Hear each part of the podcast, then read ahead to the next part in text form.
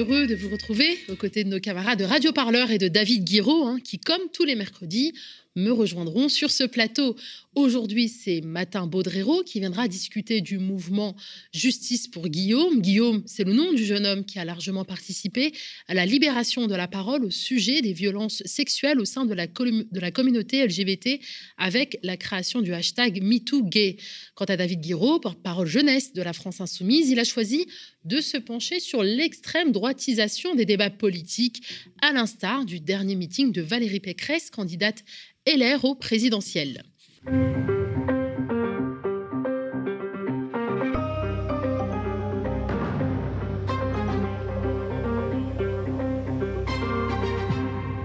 Nous sommes le mercredi 16 février. Si nous tournons la 94e contre-matinale, c'est parce que nous pouvons comptez sur votre précieux soutien, qu'il passe par des dons, des abonnements, des likes ou des partages. C'est vous qui nous donnez de la force pour nous lever très tôt les matins et vous pouvez continuer à le faire en participant à la cagnotte.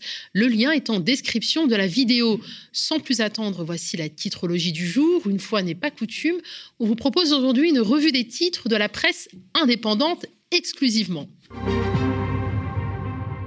Vous vous souvenez de la pétition pour que vos impôts financent la presse indépendante plutôt que les médias des milliardaires lancée par le Ravi le 2 février dernier et relayée par Acrimed dont nous vous avions parlé? Eh bien, la mobilisation contre la concentration des médias en France et la banalisation médiatique de l'extrême droite se poursuit. Samedi 12 février, Acrimed et Visa, hein, Vigilance et Initiative syndicale antifasciste, ont organisé une grande journée publique d'information et de débat autour des liaisons dangereuses entre médias et extrême droite. Ce sont près de 700 personnes qui se sont rassemblées pour assister et participer aux différents débats. Plus de 20 collectifs, médias indépendants, associations, syndicats, éditeurs et librairies ont répondu à l'appel pour présenter leur travail et leurs actions. Le succès de cette journée témoigne d'une inquiétude très largement partagée face à l'état du paysage médiatique et de l'information en particulier partant de campagne présidentielle, d'une inquiétude face à la rapacité du médiavore Bolloré et au système médiatique en général qui contribue depuis si longtemps à la légitimation de l'extrême droite et repousse toujours plus loin la banalisation de ses représentants, rapporte Acrimed. Les vidéos et les podcasts seront à retrouver dans les prochains jours sur les sites d'Acrimed et de Visa. On continue de suivre cette belle dynamique de très près qui grandit et se structure autour notamment du collectif Stop Bolloré, dont fait partie le média. Pour la liberté de la presse et la démocratie, Stoppons Bolloré, c'est le message que porte ce collectif qui appelle à se mobiliser pour le droit à l'information, L'empire médiatique du milliardaire et l'idéologie réactionnaire qu'il diffuse sont une menace sur la liberté de la presse et la démocratie, alerte reporter, presse écrite, radio, chaîne de télévision, maison d'édition de livres, agence de communication, jeux vidéo, institut de sondage, salle de spectacle. En quelques années, Vincent Bolloré a concentré autant d'organes d'information et d'édition sous sa fortune et ses ordres, mettant ainsi en péril le pluralisme des médias, garant du bon fonctionnement de la démocratie. Cette concentration de médias est sans précédent dans notre histoire. Elle renverse les principes démocratiques garantis depuis la libération et tous les progrès de la liberté de la presse, du droit d'informer et des médias, s'indigne reporter. Le collectif Stop Bolloré, né de la volonté d'un front de la société civile en défense de la démocratie de l'état de droit, est déterminé à dénoncer et entraver ce processus qui passe par la casse sociale et le management par la terreur. Stop Bolloré, c'est aussi le hashtag qui permet de soutenir le mouvement. Et Media Crash, qui a tué le débat public, c'est le documentaire diffusé hier en avant-première sur Mediapart, qui permet de s'instruire sur les ravages de la concentration des médias. Censure, pression, autocensure, offensive idéologique, Mediapart et Première Ligne s'associent pour un film d'enquête qui révèle comment l'information et le citoyen sortent perdants d'un système médiatique qui voit 9 milliardaires posséder 90% des médias privés à la une également de Mediapart, à découvrir l'interview de la politiste et historienne Magali Della Sud, qui a étudié la nouvelle génération de femmes engagées à la droite, de la droite, et revendiquant un antiféminisme ou un alter-féminisme. Rompues à la communication, ces militantes nationalistes, identitaires et catholiques ont su, depuis la manif pour tous, imposer leur discours réactionnaire dans le débat public à travers des figures comme la journaliste Eugène Bastier ou l'identitaire Thaïs Descuffon, à travers un usage stratégique du hashtag MeToo. Les nouvelles femmes de droite, c'est l'enquête très fournie de Magali Della Suda qui décrit avec précision cette nébuleuse complotiste et retrace les filiations anciennes dont ces militantes sont les héritières. Entretien passionnant à lire sur Mediapart. Dix ans après Uber, les chauffeurs du 93 s'unissent pour l'indépendance. On conclut la titrologie avec cette une de nos confrères du Bondi Blog qui met en lumière une belle initiative populaire face aux ravages de l'ubérisation. Le département est le territoire où l'on recense le plus de cartes VTC en France et c'est d'ailleurs à Bondy qu'est née la première antenne d'Uber en 2012. Plus de dix ans après l'arrivée d'Uber en France, le constat est affligeant pour celles et ceux qui ont cru en leur petite entreprise dans les quartiers populaires. Ils sont allés chercher nos jeunes de cité en leur faisant miroiter qu'ils allaient être leurs propres patrons, des entrepreneurs, mais en réalité, non. C'est de l'esclavage numérique peut-on lire dans cet article de Rémi Barbet. Mais une alternative est en marche. Une coopérative nationale de chauffeurs VTC basée en Seine-Saint-Denis va naître en 2022 en s'affranchissant du mastodonte Uber. Uber les, les, plus de 500 chauffeurs fondateurs de cette coopérative souhaitent proposer un modèle plus vertueux sur le plan économique, social et écologique. Cette volonté de rompre avec la précarité qui accompagne le management algorithmique s'inscrit dans les luttes que mène l'intersyndicale nationale des VTC depuis plusieurs années. Le projet séduit au-delà du syndicat INV. Le département de la Seine-Saint-Denis accompagne le projet depuis le début et a décidé de le soutenir financièrement. Le département sera actionnaire de la coopérative à hauteur de 25 000 euros, hein, qui est le montant maximum prévu par les statuts de la société coopérative d'intérêt collectif. C'est une des originalités de notre système institutionnel, hein, de cette cinquième République difficile à réformer. Si le Conseil constitutionnel est l'arbitre des pouvoirs, ses membres sont nommés par ceux-là même qui incarnent ces pouvoirs, certes de manière irrévocable et pour une période allant au-delà des mandats de ceux qui ont procédé aux nominations. Maigre garantie d'indépendance surtout ces dernières années. Hier, on a appris les noms de celles et ceux qu'Emmanuel Macron, préside, président de la République, Richard Ferrand, président de l'Assemblée nationale, et Gérard Larcher, président du Sénat, entendez, nommé. Et si peu d'observateurs ont été surpris, beaucoup ont marqué leur indignation. On rappelle hein, que nous sommes à moins de deux mois de l'élection présidentielle et que le Conseil constitutionnel est le juge des opérations électorales et valide au final les comptes de campagne. Notre République est ainsi faite. Hein. C'est comme si au foot, un des joueurs choisissait une partie des arbitres. On peut se dire, hein, dans une telle configuration, le chef de l'exécutif et des deux chambres du Parlement pourrait faire le choix de femmes et d'hommes connus pour leur sérieux, leur intégrité et leur connaissance des institutions et de leur fonctionnement. Mais on est en France, dans la France d'Emmanuel Macron. Nous sommes dans la République des coquins et des, des, copains et des coquins. Emmanuel Macron a donc choisi de positionner Jacqueline Gouraud sa ministre chargée de la cohésion des territoires, signe particulier, elle est professeure d'histoire-géographie et n'a strictement aucune compétence en, en matière de droit constitutionnel. C'est fâcheux, mais cette vice-présidente du MoDem est une alliée du président. Et ça vaut toutes les compétences. Le président de l'Assemblée nationale, Richard Ferrand, a quant à lui choisi Véronique Malbec, directrice de cabinet du très controversé ministre de la Justice, Éric Dupont-Moretti.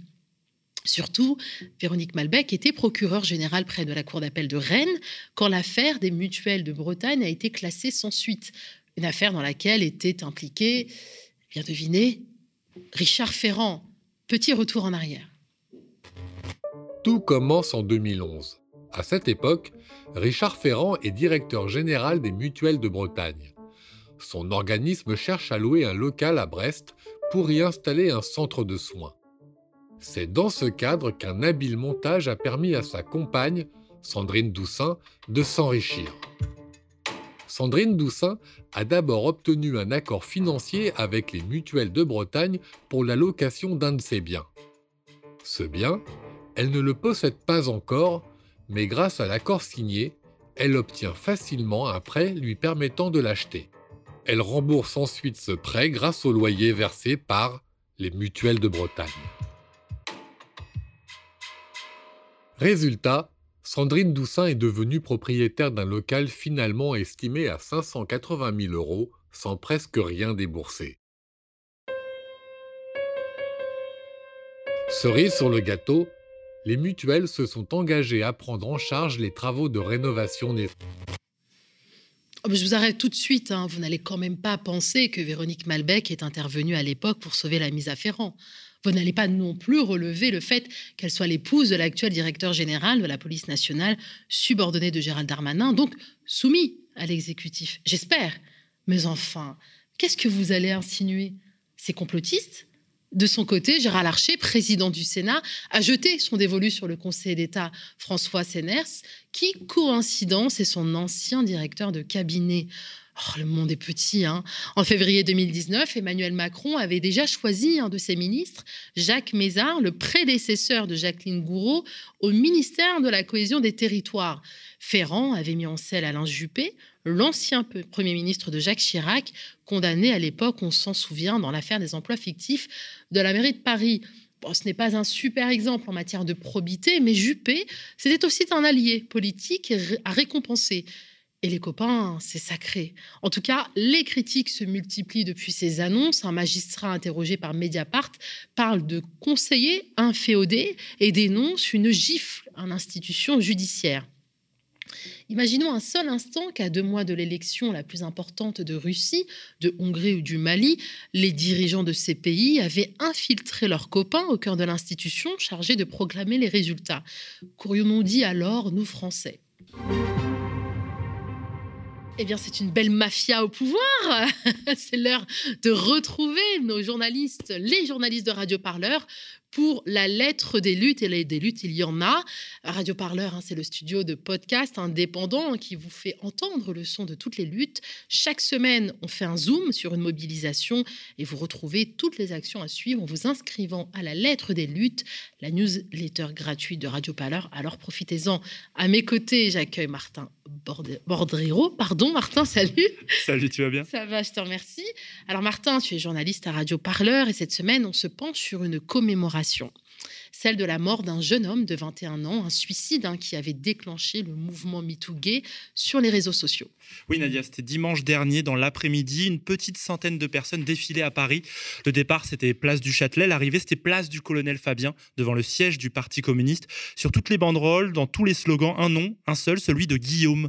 Il y a un peu plus d'un an, le 9 février 2021, il a mis fin à ses jours, quelques semaines après avoir accusé deux membres du Parti communiste de l'avoir violé. Un suicide qui a lancé à l'époque une vague de témoignages sur les réseaux sociaux.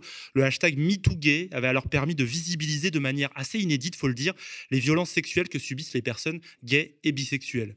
Un an plus tard, les membres du collectif Justice pour Guillaume tenaient à marquer cette date anniversaire pour ne pas voir tout simplement leur ami oublié. Guillaume, c'était un garçon très impliqué dans les milieux militants parisiens et qui était, pour une grande partie d'entre elles et eux, un très proche. Alors je vous propose d'écouter ce premier extrait du reportage de notre journaliste Clémentine Evenot. Elle a suivi la mobilisation pour Radio Parleur. L'omerta demeure. Alors oui, la parole se libère, mais personne n'est là pour écouter les victimes. Cette omerta doit cesser. L'injustice doit cesser. Les victimes doivent être entendues. De Darmanin à Cochard en passant par Girard, tous doivent démissionner et tous ne peuvent plus porter la voix du peuple. Nous exigeons que les victimes soient écoutées, accompagnées aussi bien juridiquement que psychologiquement et tout cela gratuitement. Mais si le MeToo a bien démontré une chose, c'est que les jeunes LGBTQI+, sont particulièrement vulnérables face aux violences patriarcales. Et tout cela à cause des tabous que notre société entretient avec la sexualité et le genre. Je m'appelle Adrien, euh, je suis membre du collectif Justice pour Guillaume, j'étais l'un des amis de Guillaume. Du coup, en fait, euh, Guillaume, euh, donc c'était un étudiant à Nanterre qui a été retrouvé mort le 9 février 2021 dans sa chambre de CTU. Et, et du coup, en fait, les, les, semaines qui avaient précédé sa mort, il avait accusé Maxime Cochard et Victor Labier de l'avoir violé deux ans auparavant, alors que lui, il était âgé de 18 ans. Ça fait un an qu'on se mobilise et qu'on demande notamment au Parti communiste français de, de, réellement suspendre et d'avoir de réelles mesures contre Maxime Cochard et Victor Labib.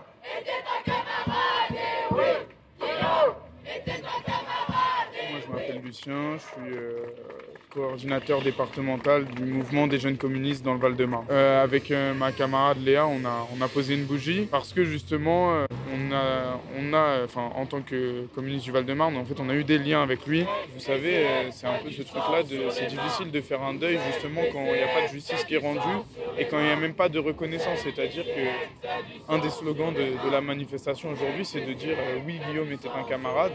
Et en fait, aujourd'hui, son propre parti dont il faisait partie euh, ne, reconnaît pas en fait euh, ce qui lui est arrivé et ne reconnaît pas la, la place euh, de l'agression qu'il aurait subie.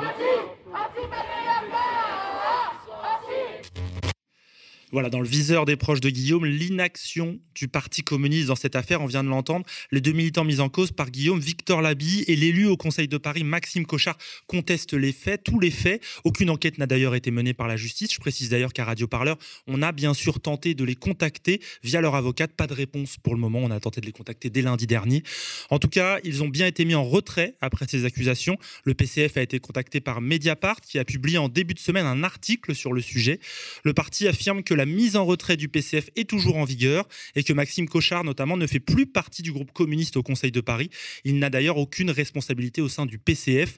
Cette mise en retrait, elle n'empêche pas Maxime Cochard d'être bien impliqué dans la campagne de Fabien Roussel, le candidat communiste.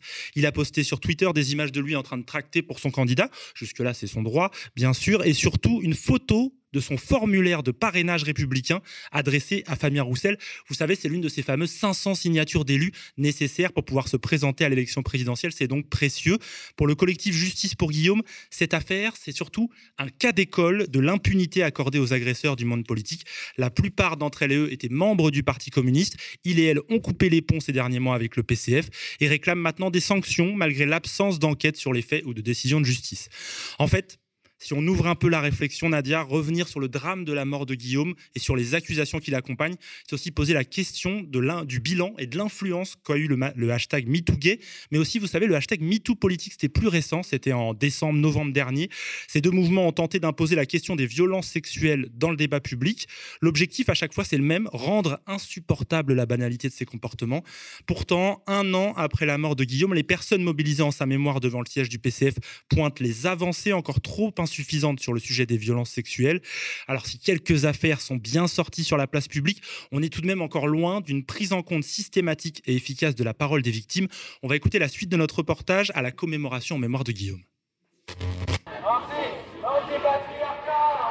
Manel, euh, Manel Jadoun, coordinatrice nationale de l'Union des étudiants communistes euh, et membre du Parti communiste aussi. Du coup, il y a vraiment la nécessité de réfléchir plus en profondeur sur comment est-ce qu'on casse aussi les solidarités autour des personnes qui sont accusées et comment est-ce qu'on protège finalement les victimes, puisque c'est la réelle question qui, enfin c'est la première question qui doit se poser au-delà de la question voilà de, la présomption d'innocence, etc. Mais comment est-ce qu'on fait pour que euh, les victimes puissent parler, favoriser la parole, être accompagnées, écoutées, et qu'il y ait aussi un lien de confiance entre euh, bah, c'est les victimes et les institutions auxquelles elles font face qui aujourd'hui en fait euh, participent plus au fait qu'elles ne parlent pas, qu'elles se taisent qu'à l'inverse.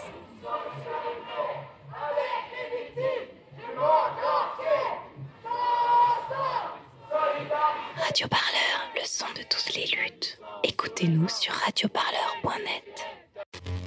Un constat donc de Manel Jadoun que partage la militante féministe Valérie Ré-Robert lorsque Mediapart la sollicite pour tirer un bilan du hashtag MeTooGay. Elle propose cette analyse. Le mouvement MeTooGay s'est heurté directement en fait à l'homophobie, c'est-à-dire aux représentations qui font qu'un homme en fait ne peut pas être violé et qu'un homme s'il se fait violer par un autre le mérite car il a fréquenté d'autres personnes gays ou bisexuelles. Et ce combat pour une véritable reconnaissance de ces violences, il s'incarne à travers la mobilisation des proches de Guillaume et il pourrait bien passer devant un tribunal. Dans les jours suivant la mort de son fils, père de Guillaume, Nadia, a déposé plainte contre X pour violence volontaire ayant entraîné la mort sans intention de la donner. La procédure est toujours en cours selon l'avocate de la famille. Merci euh, Martin de bah, nous rappeler cette euh, bien triste tragédie et on espère que cette mobilisation va conduire le PCF à aller un peu plus loin euh, en termes de sanctions. comme quoi, enfin, un autre, enfin, s'il y avait encore besoin d'un nouvel, euh, nouvel exemple, qu'il fallait soutenir les médias indépendants comme Radio Parleur euh, et le média, bien évidemment. Euh, ce reportage que vous n'auriez peut-être pas trouvé ailleurs, en tout cas certainement pas au sein de la, média, la presse mainstream. Dans le cadre de la présidentielle, justement, plusieurs médias libres et indépendants s'associent pour lancer une émission hebdomadaire inédite face aux Indés. Et chaque semaine, hein, pendant une heure, l'un des prétendants à l'Élysée sera interrogé par les titres de la presse indépendante autour des thèmes qui figurent parmi les priorités des Français. Suivi par près de 5 millions de personnes, ce groupement de médias entend faire vivre le pluralisme éditorial hein, dans un contexte où la banalisation de l'extrême droite semble désormais structurer le débat public. On en a longtemps parlé pendant la titrologie. L'émission sera diffusée en direct et en vidéo en simultané sur l'ensemble des réseaux et sites internet de ces médias. La grande première sera ce jeudi avec le candidat de Révolution permanente, Anas Kazib, dès 19h. On vous y attend nombreux et nombreuses. Mais avant cela, on voulait vous présenter un petit teaser de ce nouveau format. Regardez. On a quasiment un suicide de paysans tous les jours.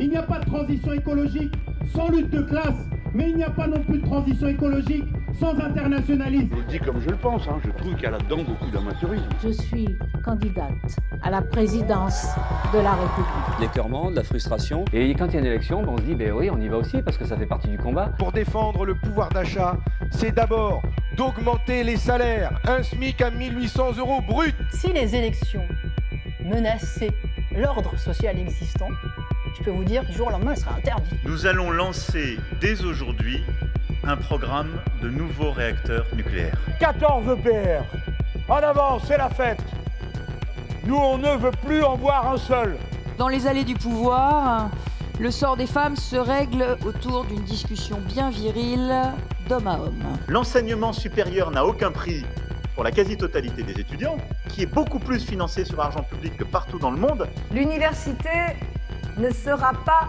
privatisé, ne se fera pas par l'argent.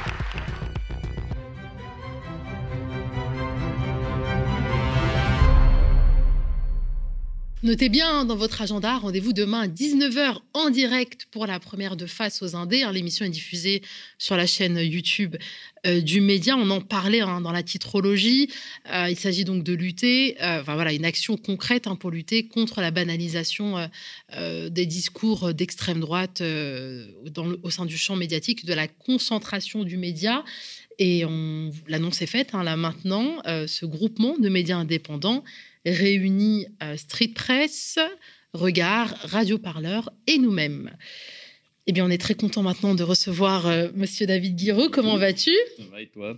Oui, bon, tu as pu, euh, enfin, on a pu tous voir, hein, je pense, euh, le dernier meeting de Madame Pécresse, qui clairement s'aligne complètement hein, sur le discours de, de Monsieur Zemmour. Et eh oui, bonjour Nadia, bonjour chers auditeurs. Aujourd'hui, c'est mercredi. Hein. Mercredi, c'est analyse. Hein. On va analyser cette roue libre, hein, comme tu l'as dit, de Valérie Pécresse. Une roue libre euh, sur tous les domaines, la forme, euh, le fond. On est sur de la roue libre en, 3D, là, on est sur de la 3 dimensions.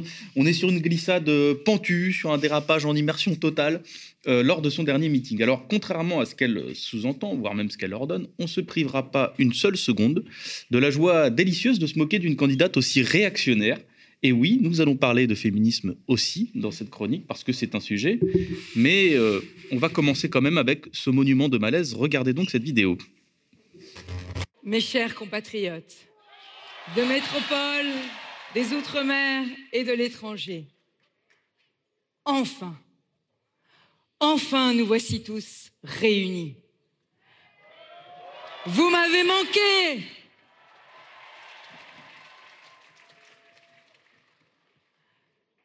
Merci, merci à la magnifique équipe de France qui m'accompagne. Bravo elle. Merci à chacune et chacun d'entre vous de me donner votre énergie. Vous êtes toujours là. Votre affection me porte. C'est un privilège d'être votre candidat, de porter vos couleurs, même si, désormais, c'est au peuple de France que je dois me donner. Et bah c'est bah, bah, c'est gênant. Hein. Eh oui. Et oui, c'est gênant. C'est terriblement gênant comme introduction. Ça transpire la sincérité. Hein, euh, ce, ce meeting de Valérie Pécresse avec ce "vous m'avez manqué" qui sonne plutôt comme un "je vais vous assassiner". Vous dirait Voldemort un peu. Moi, franchement, si un jour ma copine me dit "vous m'avez manqué" comme sur ce ton-là, je fais mes valises. hein, parce que je sens que ça sent la rupture imminente. C'est pareil pour son merci. Hein. Vous entendez merci Moi, j'entends adieu. Mais je suis peut-être, euh, je suis peut-être paranoïaque. Je sais pas. Moi, j'entends, vous êtes mal barré. Merci. Quoi qu'il en soit, Valérie Pécresse a de toute façon trouvé plusieurs parades pour justifier son crash, au risque de quelques incohérences. hein. Il paraît que c'était un problème de son. En fait, hein, cette histoire. En fait, quand Pécresse parle, elle nous explique que c'est parce que la foule est en délire, mais qu'on n'entend pas à la télé. Comme c'est bizarre. hein. Alors la Elle foule est est en délire. mute, la foule. Oui, ouais, ça, est sur mute. Ils- ouais. Ils, ils ont coupé son micro. Alors bon, la foule est en délire, oui, mais vraiment en folie. Sauf que Pécresse dit aussi, je la cite, que la salle était euh, dure à prendre. Donc on comprend pas trop si elle était en folie ou si elle était euh, dure à prendre. Visiblement, il y avait deux espaces-temps de réalité dans le même meeting. Mais bon, de toute façon, Pécresse l'a dit, même si elle a fait un super discours, bah, c'est pas une oratrice en fait, c'est elle-même qui le dit. Parce que vous comprenez, euh, Valérie Pécresse, c'est euh, une faiseuse. Une faiseuse, oui. C'est quelqu'un qui, qui va faire, hein, elle le dit, je la cite, qui va faire quoi On ne sait pas trop. Euh, on sait juste qu'elle fait. Elle fait hein, des phrases creuses et vides, elle fait surtout ça, elle fait du marketing, et c'est pour ça qu'au lieu d'un meeting, peut-être qu'elle aurait pu se contenter d'un PowerPoint. On se serait peut-être moins ennuyé, ça aurait été un peu plus concis et précis comme propos. Et moins cher. Ah oui, moins cher. Oh, quoi que tu sais, il y a des PowerPoint. Certaines boîtes les vendent très cher. vrai. Mais ça tombe bien d'ailleurs parce que même si au final son meeting était sublime, hein, selon euh, Valérie Pécresse, elle ne compte plus trop en faire. C'est bizarre aussi comme réaction. Et puis c'est- c'est de la faute des autres en fait. C'est les autres. Regardez, euh, regardez comme elle le dit. euh, Macron faisait ses premiers meetings, lui aussi il était nul hein, quand il faisait ça. Alors oui, c'est vrai, Valérie Pécresse, Emmanuel Macron était euh, mauvais, mais ça n'annule pas la prestation de dimanche dernier. Au contraire. Et puis il y a quand même quelque chose dans cette affaire qui me chagrine et que peu de gens ont souligné. C'est d'abord l'effondrement de la qualité oratoire des responsables politiques, parce que elle a beau faire le caliméro, Valérie Pécresse, elle ne sort pas de l'œuf. Elle a été élue députée en 2002, c'est-à-dire il y a 20 ans. Elle a été ministre à plusieurs reprises, elle a même été porte-parole du gouvernement. Vous avez entendu Porte-parole. Parce que c'est vrai que prendre la parole en meeting, je l'avoue, c'est pas simple, mais pour elle, pour elle. Non, pas toi, Valérie Pécresse, pas les arguments du soi-disant débutant, pas maintenant, pas après tout ce que tu as fait. Valérie Pécresse, il faut s'en rendre compte, a littéralement été payée pour porter la parole de son parti, de la nation ou de son gouvernement pendant des années. C'est censé être une professionnelle du discours, Valérie Pécresse. Alors, désolé si je me fous un peu d'elle, parce qu'en réalité, elle a pris la parole, Valérie Pécresse, dans sa vie, mais seulement dans les salons parisiens, dans les hémicycles bourgeois, dans les sphères où son pouvoir était indiscutable, mais voilà- revoilà redevenu rikiki lorsqu'il s'agit de parler à une échelle de masse.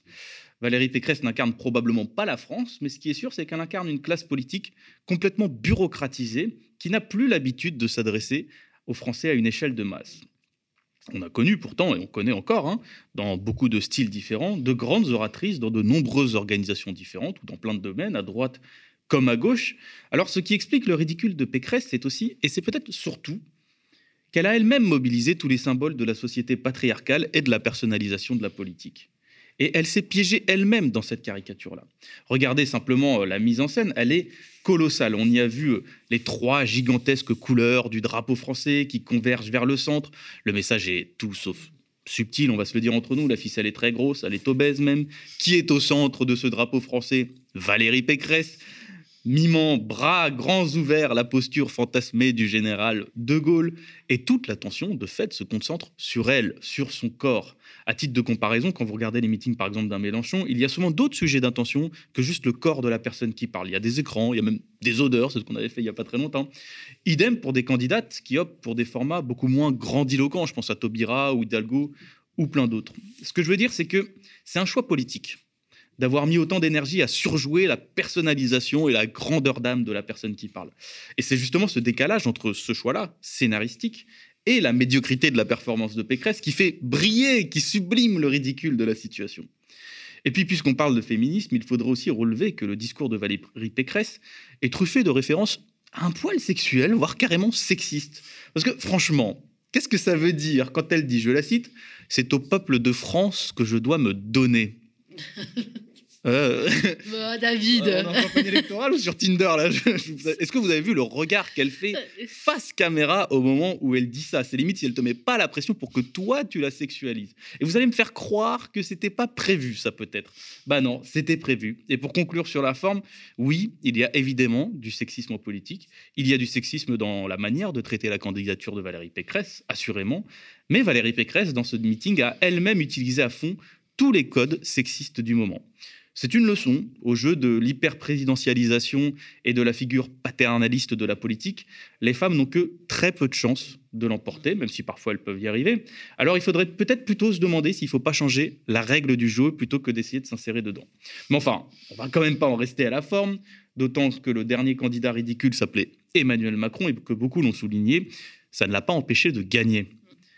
Alors le sujet important, ça reste le fond du discours de Pécresse et regardez comme c'est atroce. Ferons les réformes des retraites, de l'État et de l'assurance chômage que ceux qui nous dirigent n'ont pas eu le courage de mener. Dans la Nouvelle-France, celui qui touche le RSA donnera chaque semaine 15 heures d'activité à la société. Serons-nous une nation unie ou une nation éclatée? Face à ces questions vitales, pas de fatalité, ni au grand déclassement, ni au grand remplacement. Eh ben c'est carnaval hein, chez Pécresse, je crois. hein. On se fait plaisir hein, entre réactionnaires. Première mesure, un travail obligatoire en échange du RSA. Et oui, allez les gueux, au boulot. J'ai pas pris l'extrait, hein, mais je tiens à préciser que dans cette soi-disant, euh, dans ce passage juste avant, Pécresse prend pour exemple une grande figure de la droite. Je vais la citer, accrochez-vous. Bon, alors elle le dit avec son style, hein, je le fais pas, mais souvenez-vous de l'avertissement prémonitoire lancé par François Fillon. Et oui, ils ont de l'humour à droite, ils ont quand même un peu d'audace, il en faut hein, du courage pour citer comme exemple de la lutte contre l'assistanat un homme poursuivi pour complicité de recel d'abus et de biens sociaux. Eh, Et en examen. Il est mis en examen. 135 000 euros, hein. quand même, hein, l'emploi présumé fictif de Pénélope euh, Fillon, c'est pas mal, c'est pas mal. Et c'est lui qui est cité comme exemple de lutte contre l'assistanat. C'est comme si Thanos était cité pour parler de croissance démographique. Celle-là, elle était technique, hein, pour ceux qui connaissent pas trop l'univers Marvel. Quel bonheur d'être de droite quand on peut cracher au visage de ceux qui ne gagnent que 500 euros par mois pour gratter des voix. Dans le monde merveilleux des libéraux, être pauvre, ça doit être Voilà, c'est ça qu'ils essayent de nous dire. Et elle est loin, du coup, très très loin, la fameuse droite sociale. Tellement loin qu'on voit plus euh, qu'une droite d'extrême droite, en fait, hein, car dans son discours, Pécresse se jette dans la frange raciste, le grand remplacement, une théorie autrefois maniée par des terroristes, hein, comme euh, Brenton Tarrant, se balade désormais de bouche en bouche, de Camus à Zemmour, de Zemmour à Ciotti, de Ciotti à Pécresse, ce qui me fait penser que le racisme est aussi contagieux que le Covid euh, en ce moment euh, en France. Mais c'est pas la seule référence, et c'est peut-être ça le pire, d'extrême droite, maniée euh, avec une certaine élégance hein, par Pécresse. Il y a aussi cette expression, les Français de papier, citée dans son meeting. Alors, les Français de papier, c'est une expression qui a une histoire, hein, que le Monde a bien rappelé. Je vais vous citer ce petit passage de, l'article du Monde parce que je le trouvais très bien écrit. Je vous le lis. À l'origine, l'expression français de papier timbré à l'époque serait apparue sous la plume de l'essayiste Albert Monniot, collaborateur de la Libre Parole, le journal antisémite d'Édouard Drummond.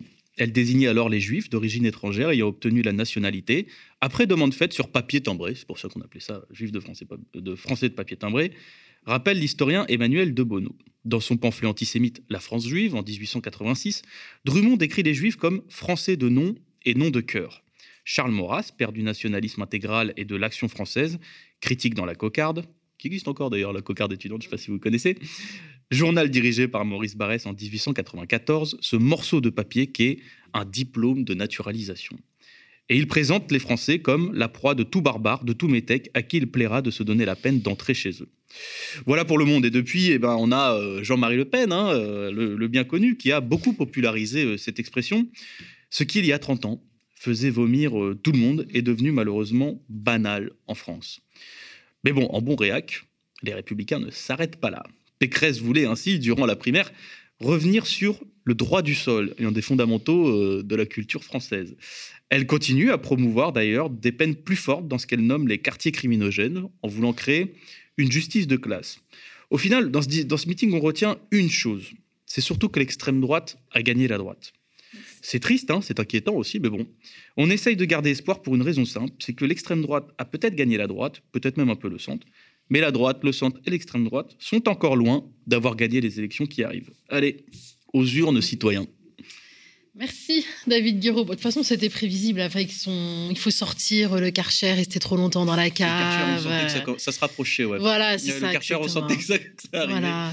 Bah, le problème, c'est que le score de Ciotti euh, des Républicains fait qu'elle est, elle est piégée, je Mm. pense, aussi en partie, mais que même son Ciotti, en vérité, la droite est en train de, de dériver complètement. Franchement, euh, Pécresse n'a pas attendu Ciotti, par exemple, pendant les primaires pour parler de cette fameuse euh, idée comme quoi il faudrait revenir sur le droit du sol parce qu'il y avait trop de droit du sol et qu'il fallait euh, comment, aller vers un modèle plus à l'allemande, plus en mode euh, droit du sang. Donc, euh, donc cette dérive-là, elle est amorcée depuis longtemps. Elle est amorcée depuis avant Pécresse, hein, en réalité. Mais je t'avoue que moi, j'étais quand même pas mal surpris par cette proposition de justice à deux vitesses, euh, de peine plus lourde quand on vient d'un quartier euh, euh, prioritaire. Elle l'a redéfendu récemment. Elle a beaucoup de mal à le défendre, parce que je pense que c'est complètement anticonstitutionnel. Mais euh, malheureusement, ce qui est anticonstitutionnel, ça peut changer. hein. On ne sait pas au lendemain d'une élection comment ça se passe. Et surtout si Emmanuel Macron nomme ses copains au Conseil constitutionnel. donc. Ah bah Jacqueline Gouraud, bah oui, bah oui, bah, bah, parce que c'est ça aussi la 5 République, c'est. On se fait plaisir quand même, franchement. pourquoi, pourquoi ne pas profiter? Tu as, un cocktail euh, à portée de main, tu le bois. Hein bah voilà, bah là c'est pareil, tu peux nommer tes potes euh, au Conseil constitutionnel, tu le fais.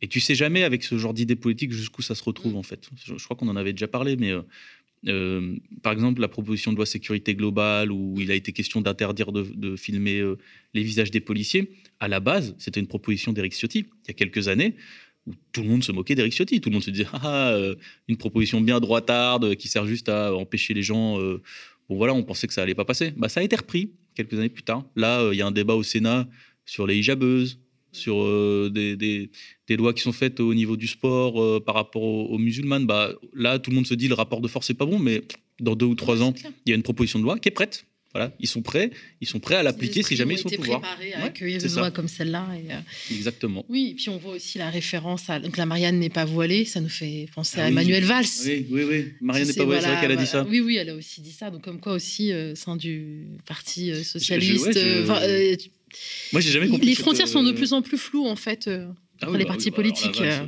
Alors moi, il m'est tombé dessus la dernière fois. Il Ouais. m'a fait la pub d'un événement à Roubaix. Mais euh, non, mais Marianne n'est pas voilée. Je- moi, j'ai jamais compris ce besoin de, de, de toujours tout définir en fait par rapport euh, à l'islam. Je, je, je sais pas même intellectuellement en quoi ça, à part pour gratter des voix, hein, on voit l'intérêt euh, politique, mais mais moi, je, je comprends pas en fait pourquoi cette obsession là, à chaque fois revenir là-dessus. Bah, c'est une obsession, c'est- rationnel mais presque pathologique quand on sait que Valérie Pécresse est soutenue par Maître Gims, euh, qui s'offusquait euh, que les musulmans se souhaitent euh, un, un joyeux Noël, donc plutôt une lecture assez rigide Mm. des textes. Donc premier soutien de Valérie Pécresse. je n'irai pas non plus Bon, plus loin sur les pratiques de. vite, hein. Elle a dit je l'ai eu au téléphone. Oui, voilà, je l'ai bah oui, mais il l'appelle. Valoche dans le milieu, donc c'est tout le paradoxe de, de cette femme qui, d'un côté, en dehors des, enfin, quand elle n'est pas dans les coulisses, soutient beaucoup les associations de quartier et plutôt proche même d'élus issus de la Mhm. diversité, comme on les appelle, et, et là on a vu. euh, une, une caricature de, de- de Marine Le Pen, qui en même Karine Le Pen, qui à côté de Valérie Pécresse semble a presque un visage angélique. euh, Moi, pour moi, c'est tout le danger de la période, c'est qu'effectivement, euh, Marine Le Pen euh, gagne en centralité. Alors, c'est vrai qu'elle a, elle a baissé, que le camp Zemmour organise beaucoup de défections, etc., chez elle, mais il n'empêche que qu'elle soit à ce point-là de respectabilité où les gens se disent Ah, mais en fait, elle, ça va. Moi, ça me fait peur, parce qu'en fait, dans l'exercice du pouvoir, entre Le Pen et Zemmour, il n'y aurait pas grand-chose qui changerait. Ça serait à peu près le même personnel politique. D'ailleurs, on voit que les échanges se font assez rapidement. hein, tu vois, il suffit qu'il y ait un poste qui s'ouvre et hop, ça part. Mais ça peut revenir de l'autre côté si, euh, si elle est euh, élue. Et, euh, et, euh, ça serait la même politique vis-à-vis des musulmans, des gens de gauche, des associations. Parce que c'est tout ça, en fait, derrière. Hein. C'est pas que les musulmans, en fait. Hein. Tu as les pauvres, les associations, les militants de gauche, les syndicalistes qui seraient, qui seraient concernés et qui seraient face à un pouvoir politique qui est déjà très dur sous Macron. Alors sous euh, Zemmour ou Le Pen, ça serait, euh, ça serait très très compliqué. Et c'est pas parce qu'elle a l'air plus sympa dans la période, parce que effectivement Zemmour est, est- a pris de l'avance en termes de radicalité dans le discours, que dans les faits, euh, ça serait pas tout aussi radical comme réalité pour beaucoup de Français. Et dans l'histoire de la Ve République, c'est la première fois hein, qu'on voit trois candidats à l'élection présidentielle trois candidats d'extrême droite, parce qu'on peut la classer maintenant dans l'extrême droite, très clairement. En fait, au regard de l'histoire, on peut la classer. euh, là, aujourd'hui, dans, la compréhension commune des gens, les gens se disent elle est de droite. Donc elle est classée sur la droite euh, classique. Mais clairement, quand tu fais ce bond en arrière d'il y a 30 ans, tu te dis que les, en fait, euh, qu'elle soit classée ou de droite, c'est pas tant la question, c'est que l'extrême droite a énormément progressé dans le champ de la droite soi-disant républicaine, et qu'il fut un temps où c'est vrai qu'il y avait une politique de la part de la droite de quand même avoir ce qu'on appelait le cordon sanitaire autour du Front National. Chirac refusait les alliances euh, avec euh, le Front National, etc. Et d'ailleurs, c'est précisément ça que Zemmour a toujours euh, condamné.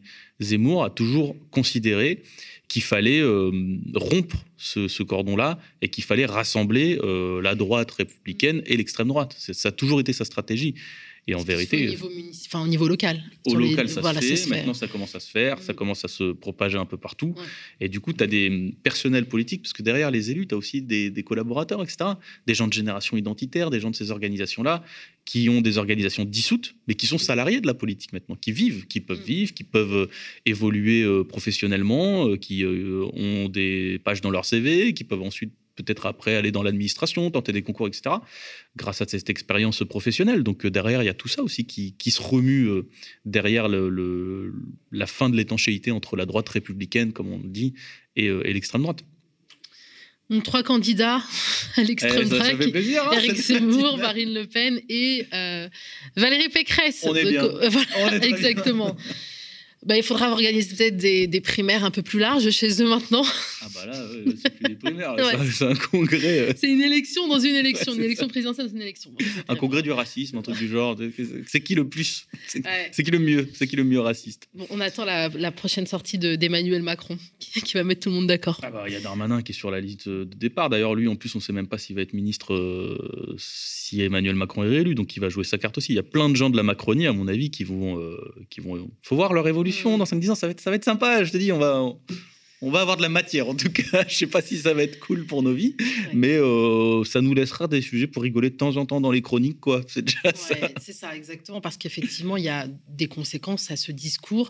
Je pense que tu as peut-être vu passer un article du New York Times qui vu. parle de cette euh, fuite discrète des musulmans de. France en raison de ce contexte-là. Donc, ça, ça- voilà, on est même à l'inverse, à l'opposé du grand remplacement. On est plutôt dans, plutôt départ. dans le sens d'un grand départ. Ouais, Bah ouais, bah en plus euh, c'est les, en plus ceux qui sont, que ceux qui s'en vont, c'est ceux qui ont des perspectives euh, à l'étranger, donc c'est les, les personnes les plus qualifiées. Et en fait, on se tire une balle dans le pied considérable parce qu'on a énormément de techniciens. Il y, a, il y a des domaines comme ça où les gens issus de l'immigration sont, sont, sont très très bons. Tu vois, tu as des deuxième, troisième générations qui euh, font des études absolument brillantes, notamment chez les, les ingénieurs, etc.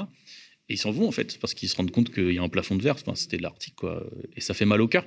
Ça fait mal au cœur de se dire qu'on se tire une balle dans le pied comme ça, qu'on perd des talents. Et c'est des talents en plus. euh, une fois qu'ils partent à l'étranger, on les adore quoi. Ouais, c'est DJ Snake et tout. tu vois, voilà, c'est ah, c'est super. euh, Ils sont trop forts, etc. Ils ont fait des super belles choses. Là, c'est des Français. Et c'est ce qu'ils disent d'ailleurs dans l'article, c'est qu'à l'étranger, ils sont français et qu'en France, ils sont pas français. Voilà, ça fait un peu mal au cœur. Ouais. Mais bon, on se bat pour que ça change. Hein. Exactement. Exactement. En tout cas, on se bat ici pour que ça change euh, aux médias et euh, au sein aussi notamment euh, de l'antenne jeunesse de la France Insoumise. hein. C'est oui, un, combat que tu mènes. Exactement. Merci David Guiraud. Merci, Merci. à vous qui euh, nous suivez de plus en plus nombreux et nombreux. On compte sur votre précieux soutien. Il passe effectivement par des dons. Euh, là, vous le voyez bien, une prochaine émission hein, diffusée, dès demain 19h euh, face aux Indés. hein. ça demande euh, la mobilisation d'une équipe, un investissement temps et un investissement d'argent. Donc n'hésitez pas à réitérer votre soutien. Le lien vers la cagnotte apparaît en description de la vidéo.